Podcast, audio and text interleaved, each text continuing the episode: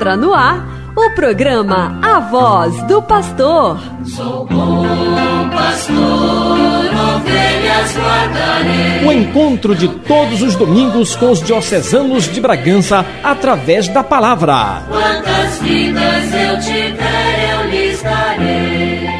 Acompanhe agora a exortação e os ensinamentos do Bispo Diocesano de Bragança, Dom Jesus Maria. Se perder, vou sair pelo campo, reunir o que é meu, conduzir e salvar. Caros irmãos e irmãs, mais uma vez estamos aqui reunidos para refletir sobre as leituras do Evangelho. Do Evangelho, primeira leitura e segunda leitura também. As leituras do domingo. Este é o terceiro domingo da Quaresma. Não esqueçamos que a Quaresma nos convida a todos, eh, como tempo penitencial, a fazer pequenos sacrifícios em nossa vida, pequenas coisas que certamente nos ajudarão a crescer como pessoas e como cristãos também, e a crescer especialmente no amor de Deus. Vamos, pois, escutar a primeira leitura, que é do livro do Êxodo. Escutemos, pois, com atenção. Naqueles dias, Moisés apacentava o rebanho de Jetro, seu sogro, sacerdote de Madian, levou um dia o rebanho deserto adentro e chegou ao monte de Deus, o Horebe. Apareceu-lhe o anjo do Senhor numa chama de fogo do meio de uma sarça. Moisés notou que a sarça estava em chamas, mas não se consumia, e disse consigo: Vou aproximar-me dessa visão extraordinária para ver por que a sarça não se consome. O Senhor viu que Moisés se aproximava para observar e chamou-o do meio da sarça, dizendo: Moisés, Moisés. Ele respondeu: Aqui estou. E Deus disse: Não te aproximes. Tira as sandálias dos teus pés, porque o lugar onde estás é uma terra santa. E acrescentou: Eu sou o Deus de teus pais, o Deus de Abraão, o Deus de Isaac e o Deus de Jacó. Moisés cobriu o rosto, pois temia olhar para Deus, e o Senhor lhe disse: Eu vi a aflição do meu povo que está no Egito e ouvi o seu clamor por causa da dureza de seus opressores. Sim, conheço os seus sofrimentos. Desci para libertá-los das mãos dos egípcios e fazê-los sair daquele país para uma terra boa e espaçosa, uma terra onde corre leite e mel. Moisés disse a Deus: Sim, eu irei aos filhos de Israel e lhes direi: O Deus de vossos pais enviou-me a vós. Mas se eles perguntarem o seu nome, o que lhes devo responder? Deus disse a Moisés: Eu sou aquele que sou. E acrescentou: Assim responderás aos filhos de Israel: Eu sou, enviou-me a vós. E Deus disse ainda a Moisés: Assim dirás aos filhos de Israel: O Senhor, o Deus de vossos pais, o Deus de Abraão, os Deus, o Deus de Isaac, o Deus de Jacó, enviou-me a vós. Esta, este, perdão, é o meu nome para sempre, e assim serei lembrado de geração em geração. Palavra do Senhor, graças a Deus. A leitura recolhe aquela famosa passagem da sarça ardente, que Moisés via pegar fogo, mas não via consumir, se acabar. E por isso se aproxima da sarça. E esse é o momento em que realmente Deus o chama. Moisés, Moisés. Moisés responde: Eis-me aqui. É bom lembrar que Moisés não está em Israel, nem no Egito.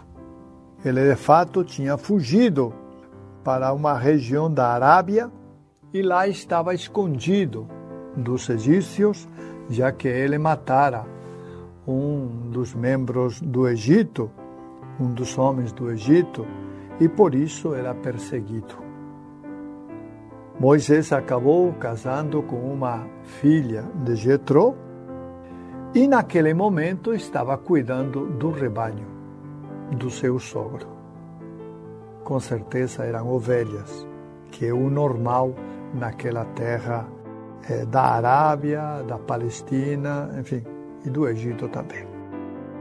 E nessa situação que Deus se aparece, mas Deus se aparece em forma de sarça ardente, que Moisés, que enxerga a sarça e vê o fogo, não consegue perceber se ela está se acabando. De fato, o fogo estava ardendo sem consumir a sarça como ele esperava.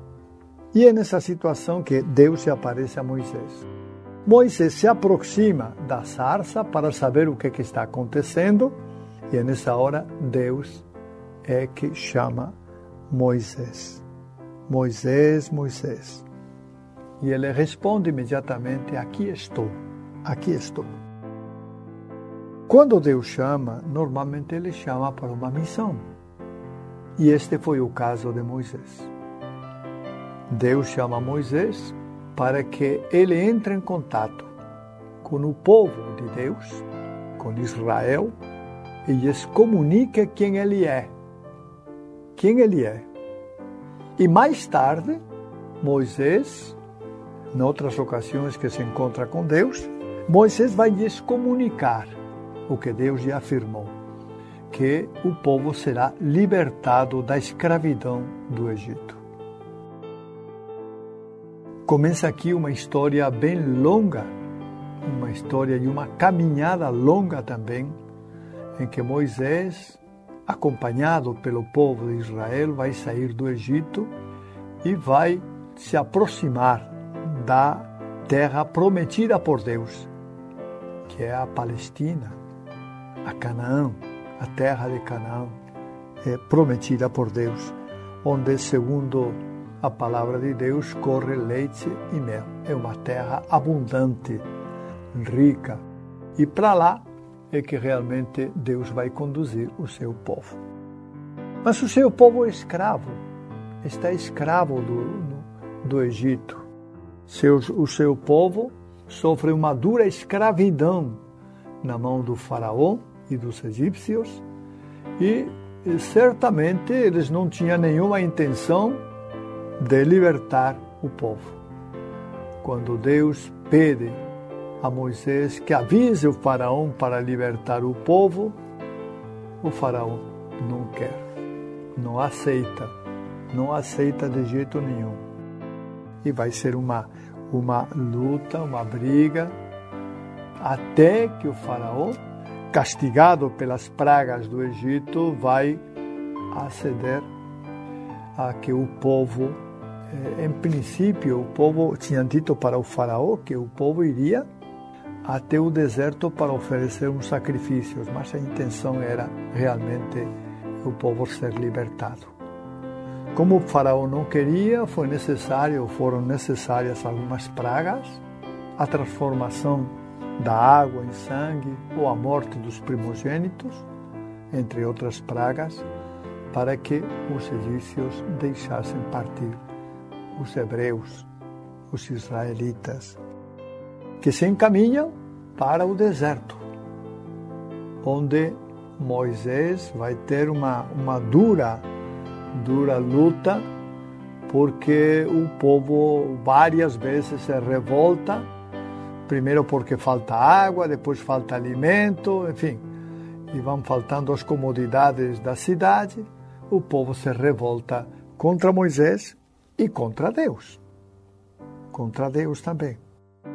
Então, nessa situação, nessa situação, pois, é que acontece essa presença, essa manifestação de Deus através da sarça ardente e o convite de Deus, primeiro para que para que comunique ao povo a sua presença que Moisés encontrou no deserto. E depois vai ser uma grande luta com o faraó para que ele liberte liberte os hebreus da escravidão do Egito. Estamos apresentando a voz do pastor. Na segunda leitura, a leitura é de São Paulo aos Coríntios, é a primeira carta de São Paulo, é a primeira carta. E São Paulo então quer mostrar para para o povo, né, como Deus esteve presente na vida do seu povo é, Deus esteve presente libertando muitas vezes o seu povo dos inimigos, como por exemplo na passagem do Mar Vermelho, né? E Deus, este Deus, é um Deus fiel, um Deus fiel. Embora o povo muitas vezes fosse infiel e desagradasse a Deus.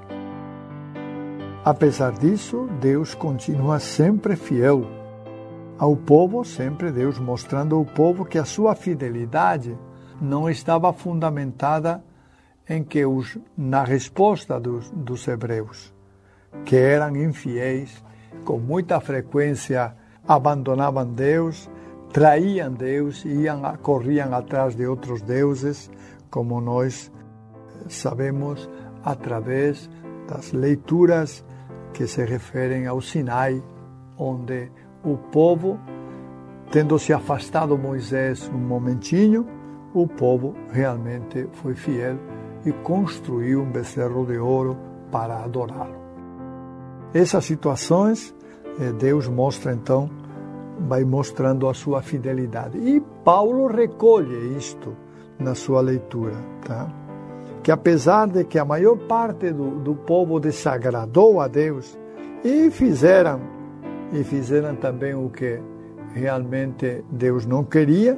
Apesar disso, Deus se manteve fiel no seu compromisso, na sua, na sua atitude de proteger o seu povo, de acompanhá-lo, e ele vai estar presente, Deus vai estar presente, ou como nuvem, ou como luz, ou de outras maneiras, Deus vai estar presente acompanhando seu povo pelo deserto, até chegar na terra prometida. O povo, entretanto, murmurava contra Deus com muita frequência, porque sentia fome, sentia sede ou sentia outras necessidades, e o povo eh, não era de, de suportar muito sofrimento e murmurava. Paulo vai dizer que por isso foi que, que muitos deles morreram, porque não souberam realmente, foram exterminados pelo anjo porque não souberam esperar as respostas de Deus. Paulo então termina dizendo assim: Olha, essa realidade do povo judeu é também a nossa realidade. Portanto, quem julgar estar, ficar, estar de pé, tome cuidado para não cair. Quem pensa que está de pé, tome cuidado para não cair, porque é, a realidade do pecado está muito presente na vida de cada cristão. Esta é a palavra, a palavra que Paulo dirige na primeira carta aos habitantes de Corinto, animando-os então a serem fiéis a Deus, que de muitas maneiras se manifesta, mas principalmente se manifesta na comunidade, mostrando a todos que ele continua fiel e conduzindo a comunidade pelos caminhos, pelos caminhos da salvação. Estamos apresentando a voz do pastor. Passamos então agora, irmãos, um pouco ao Evangelho.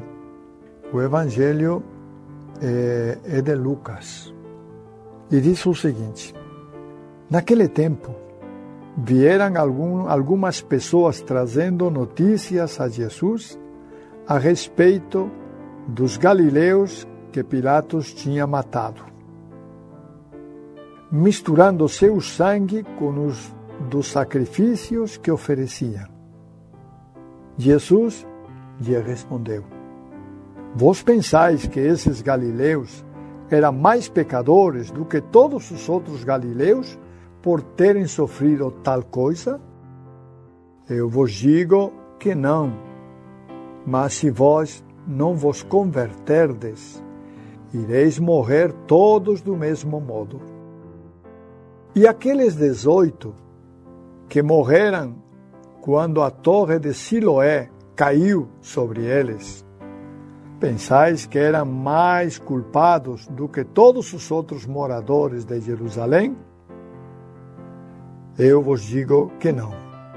Mas, se não vos converterdes, ireis morrer todos do mesmo modo. E Jesus contou esta parábola. Certo homem tinha uma figueira plantada na sua vinha. Foi até ela procurar figos e não encontrou. Então disse ao vinhateiro: Já faz três anos que venho procurando figos nesta figueira e nada encontro. Corta-a. Por que está ela inutilizando a terra?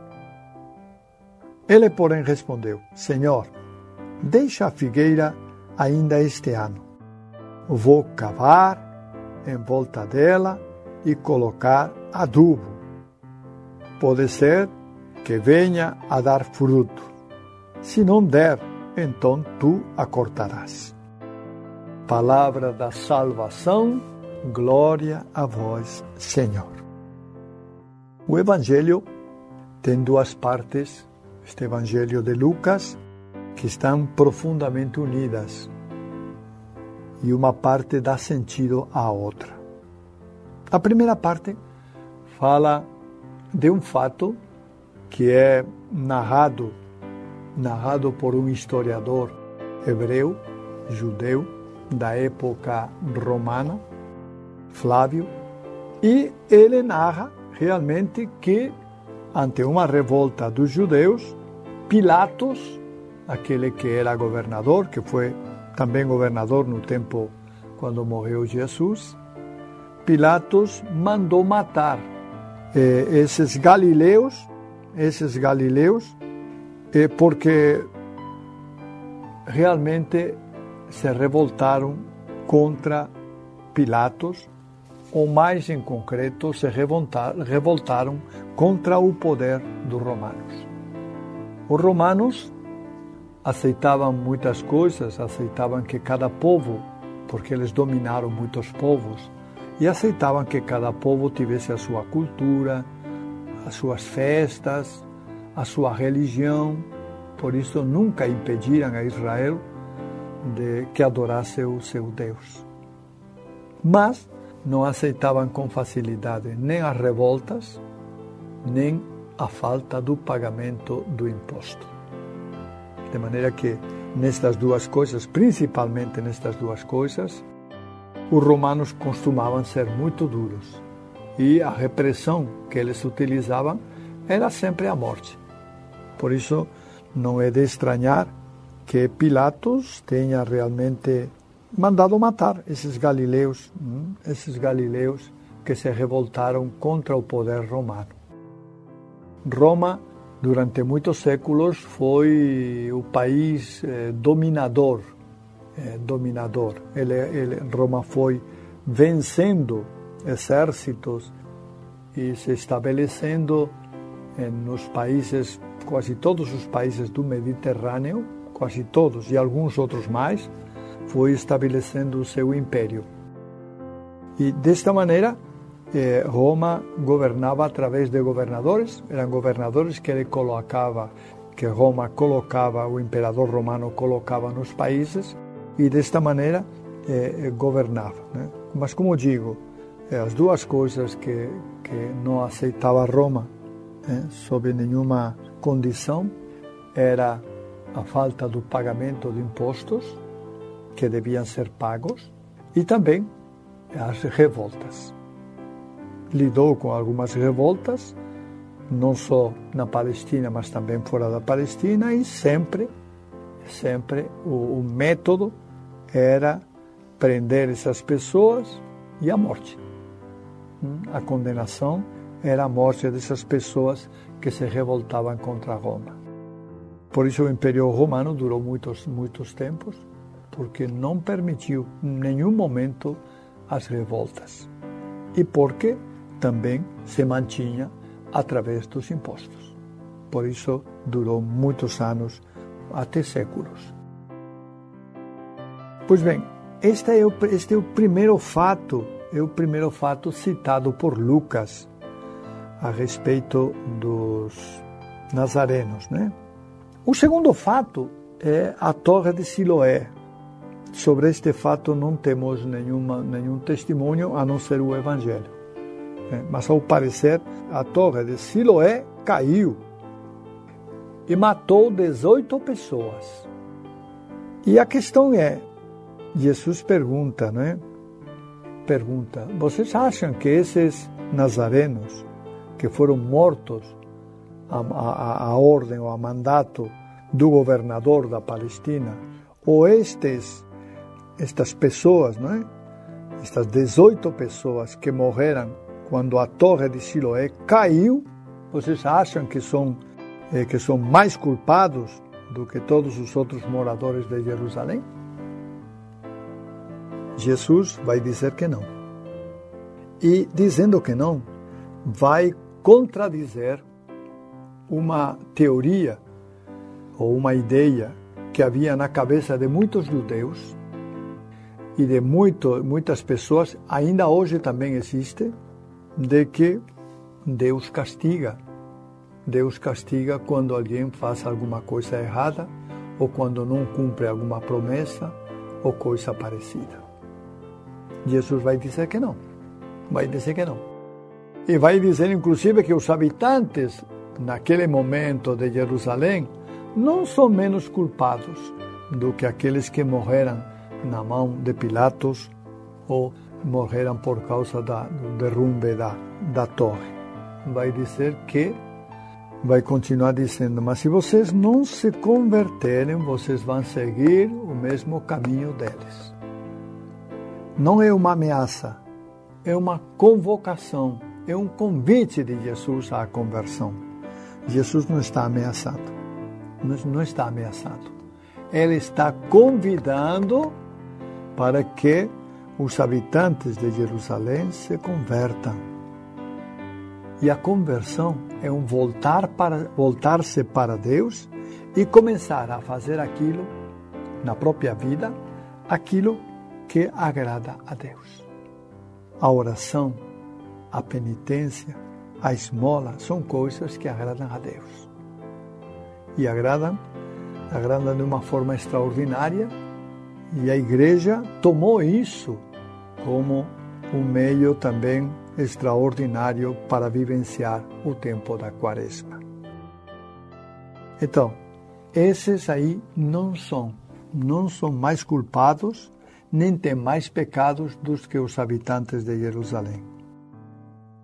E é preciso, pois, que os habitantes se convertam, se convertam, mudem de vida, comecem a levar uma vida melhor, pensem mais em Deus e, em definitiva, sejam fiéis a Deus.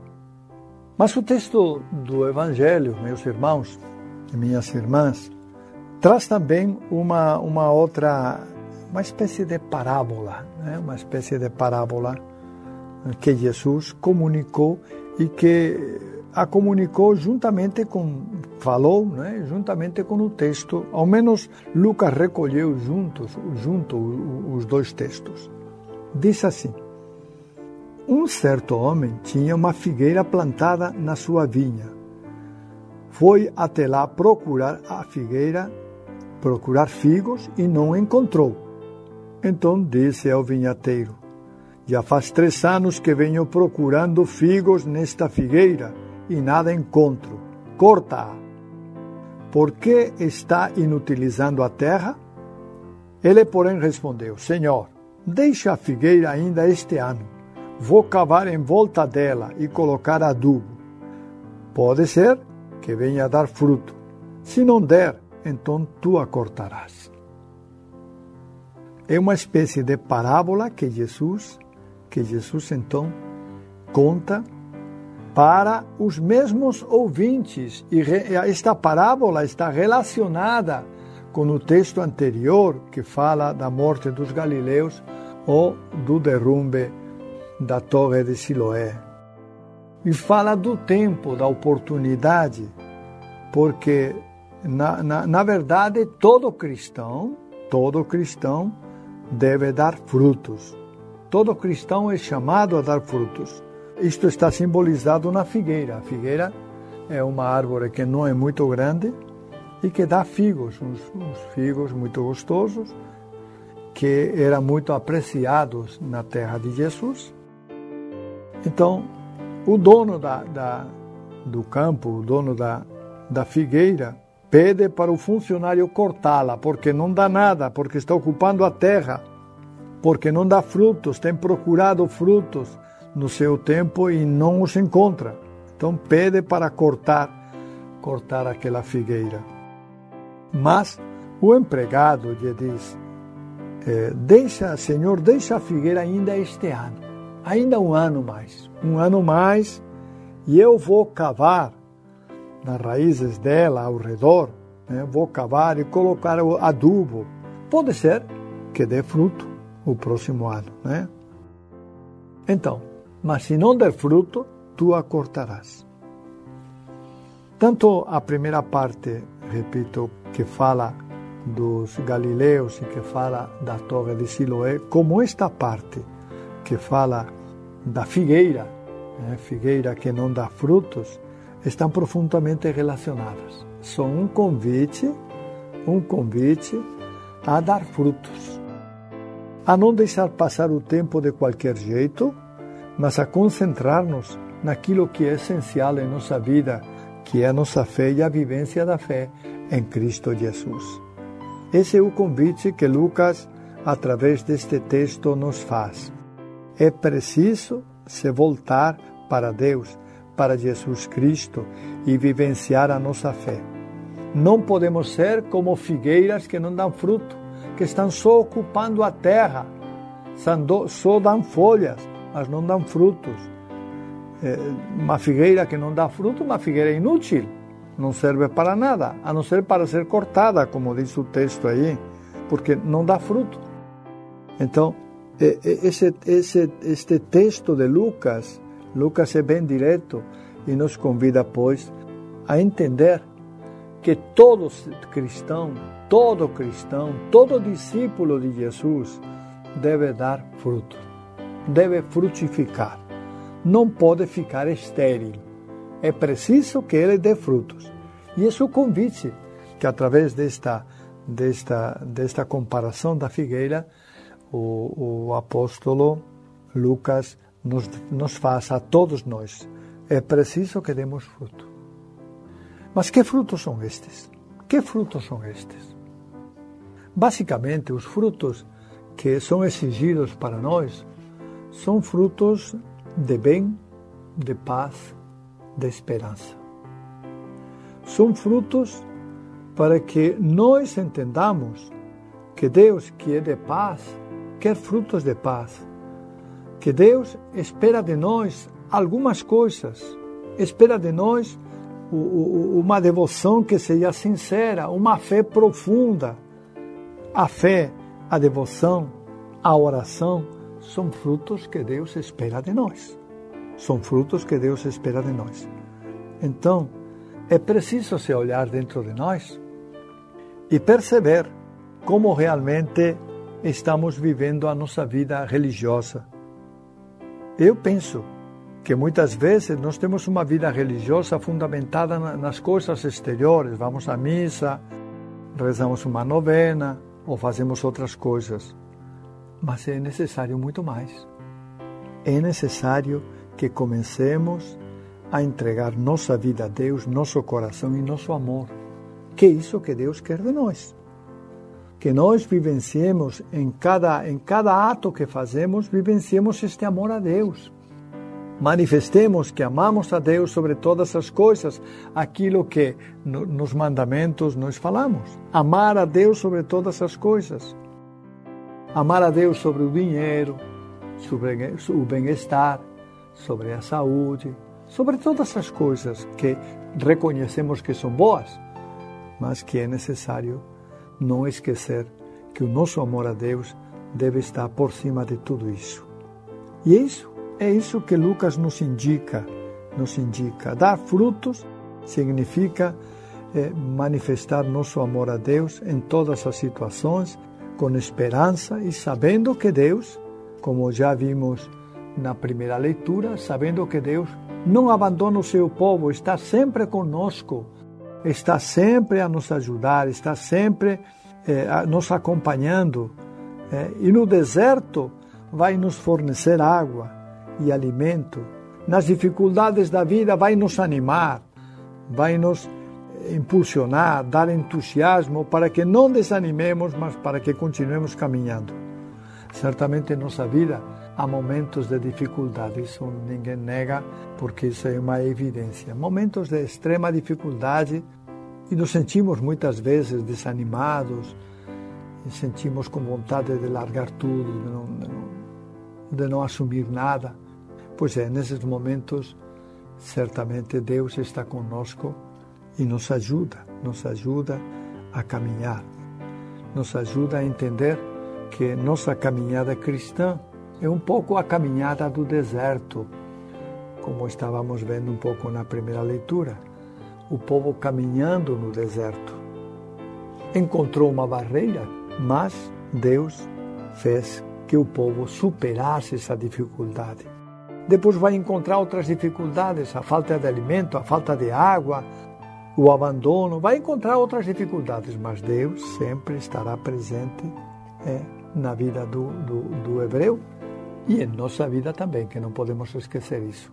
Que nós, eh, nós também somos discípulos de Jesus Cristo e amamos Jesus e amamos a Trindade e amamos Deus e amamos o Espírito Santo e queremos que eles realmente nos indiquem o caminho em nossa vida, nos iluminem para caminhar com dignidade e esperança, para não perdermos no meio do caminho, para alcançar, em definitiva, é a paz eterna um dia.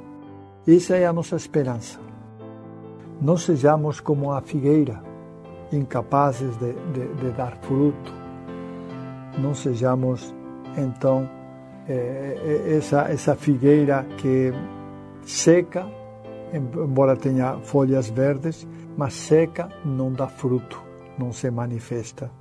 Sejamos cristãos frutificando em nossa vida, dando frutos em todo momento, em todas as situações, em todas as nossas necessidades. Você está ouvindo a voz do pastor. Apresentação: Dom Jesus Maria.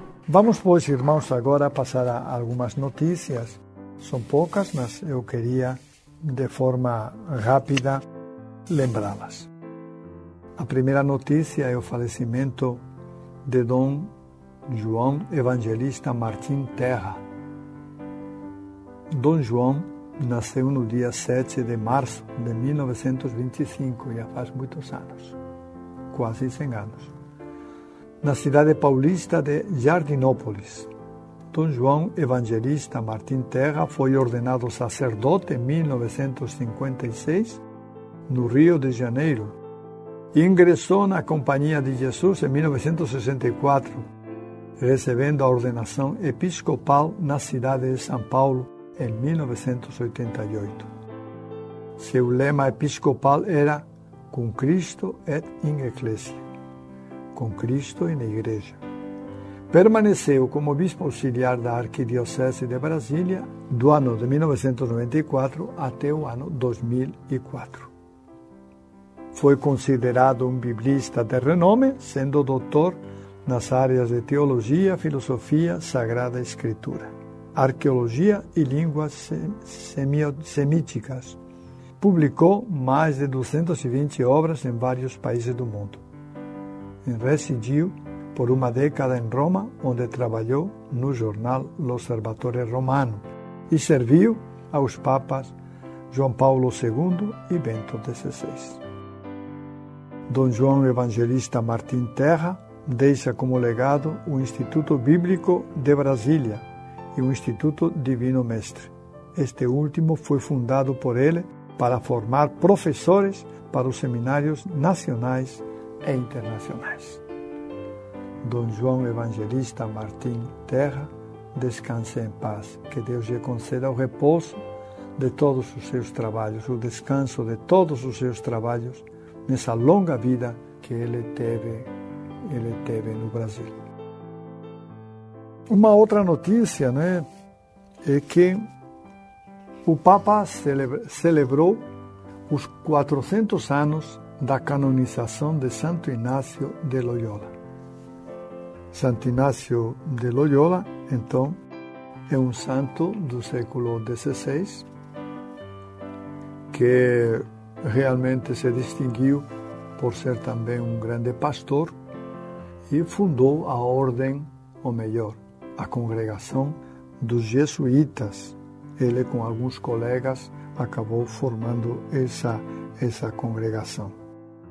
Em 1622, o Papa Gregório XV reconheceu oficialmente as virtudes heróicas de cinco pessoas, entre elas Inácio de Loyola. Também Francisco Xavier, Teresa de Ávila, Felipe Neri e Isidoro Lavrador. E os cinco foram, pois, canonizados. O Papa então celebrou uma missa nesse dia 12, na, na memória da canonização de Santo Inácio de Loyola. Meus irmãos, eu queria lembrar também que a guerra continua. A guerra continua. Rússia continua atacando, destruindo, continua atacando o povo da Ucrânia e certamente matando muitas pessoas. Muitas pessoas, algumas delas inocentes. Nada tem a ver com a guerra, algumas delas crianças. E é lamentável esta situação. Já houve algumas negociações para ver se a guerra poderia acabar, mas parece que o presidente da Rússia, Putin, não está disposto a isso. Tem outros objetivos e não está disposto a que a guerra acabe. Por isso não sabemos até quando deverá acontecer isto.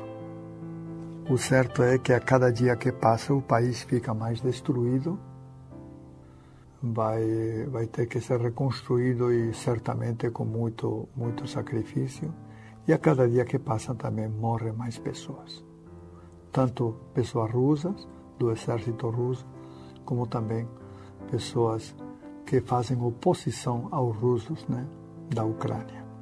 Essa é a realidade. Uma situação difícil no século 21 ainda estamos com guerras.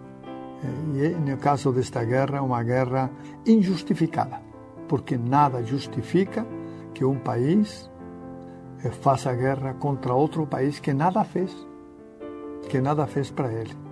Não atacou, não invadiu, mas a Rússia, apesar disso, colocou todos os seus exércitos na fronteira e, no momento determinado, quando ela considerou oportuno, então atacou o povo da Ucrânia.